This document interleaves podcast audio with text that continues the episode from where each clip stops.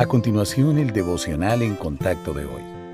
La lectura bíblica de hoy comienza en el versículo 5 de Proverbios, capítulo 3. Fíate de Jehová de todo tu corazón, y no te apoyes en tu propia prudencia. Reconócelo en todos tus caminos, y Él enderezará tus veredas.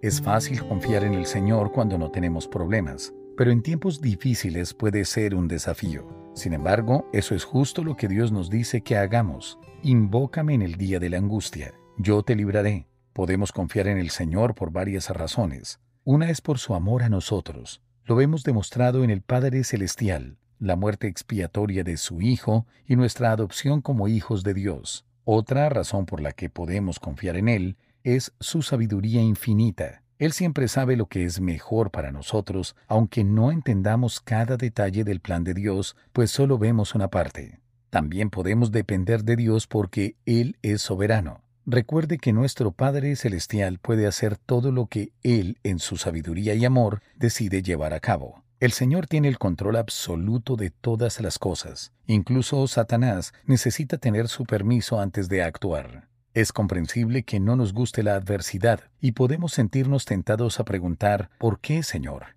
No obstante, al reconocer que Dios actúa con amor, sabiduría y soberanía, podemos saber que Él ha permitido la situación y que tiene en mente lo mejor para nosotros a largo plazo. Entonces podemos reemplazar el por qué por gratitud y confianza.